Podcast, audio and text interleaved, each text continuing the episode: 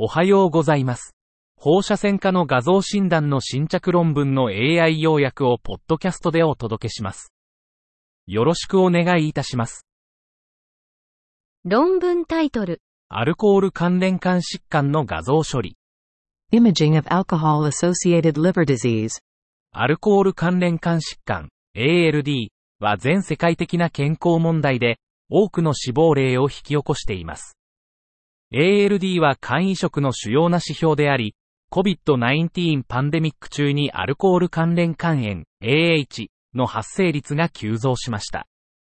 ALD の早期診断は病状の進行を停止させることが可能なため、患者管理と予後判断に重要です。ALD の範囲は脂肪肝、脂肪性肝炎、肝硬変を含み、脂肪肝が最も一般的な症状です。超音波、CT、MRI などの診断技術は ALD の特定と他の肝機能障害の除外に有用な情報を提供します。エラストグラフィー技術は繊維化の評価と治療反応のモニタリングに役立ちます。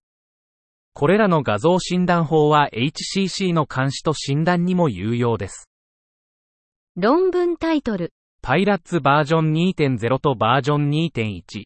MRI 標的生検から根治的前立腺切除術までの前立腺がんグリーソングレードのアップグレード率とグレードダウン率の比較。PyRads version 2.0 versus version 2.1. Comparison of prostate cancer Gleason grade upgrade and downgrade rates from MRI targeted biopsy to radical prostatectomy. MRI、US フュージョンガイディドターゲッティドバイオプシー、TBX を用いたリスク評価は前立腺がんの最適な管理に役立つ。パイラッツ V2.0 と V2.1 を比較した結果、TBX から RP へのアップグレード率とダウングレード率に優位な差はなかった。最終的な分析には308人の患者が含まれ、中央値の年齢は65歳、PSA 密度は0.16ナノグラム毎ミリリットル2だった。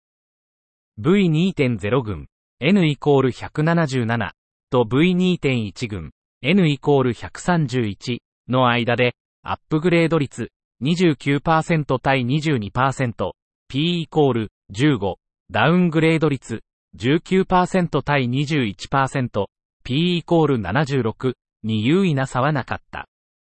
パイラッツの最新の更新の実施は、TBX と手術間の PCA グレード評価の不一致を改善しなかった。論文タイトル。チャンター症候群と腸間膜虚血を同時に呈する症例報告と文献レビュー。Chanter syndrome and mesenteric ischemia presenting concurrently, a case report and literature review. 70歳の男性がコカイン使用による2つの重篤な合併症、シャンテ症候群と腸間膜虚血を持つ事例を紹介。シャンテ症候群は、脳の特定の領域が影響を受ける典型的な分布が他の損傷との区別に役立つ。シャンテ症候群から他の急性神経学的問題を区別する手がかりを強調。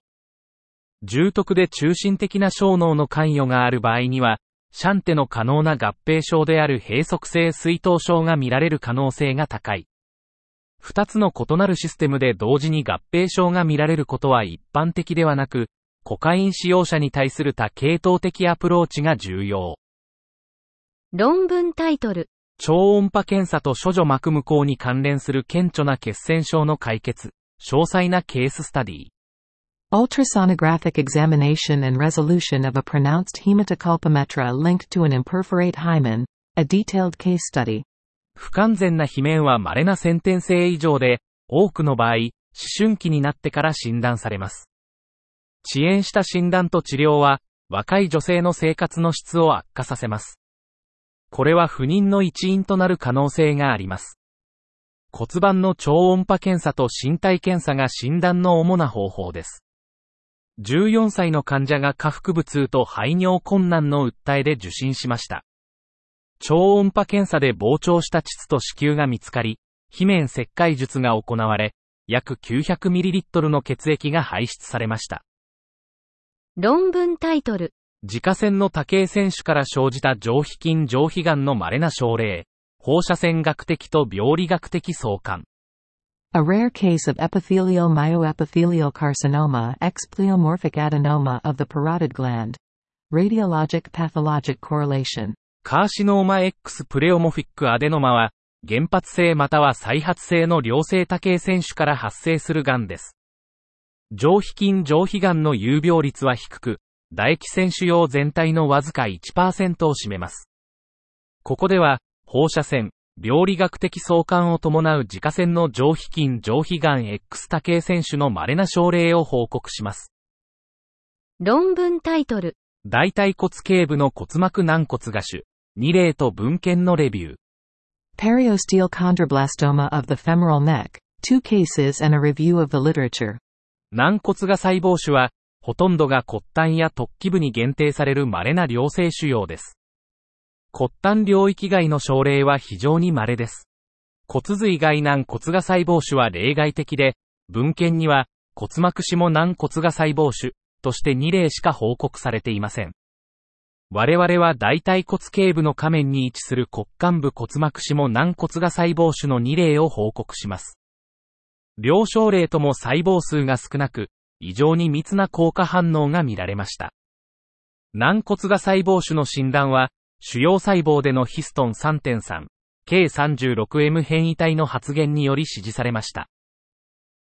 以上で本日の論文紹介を終わります。お聞きいただき、ありがとうございました。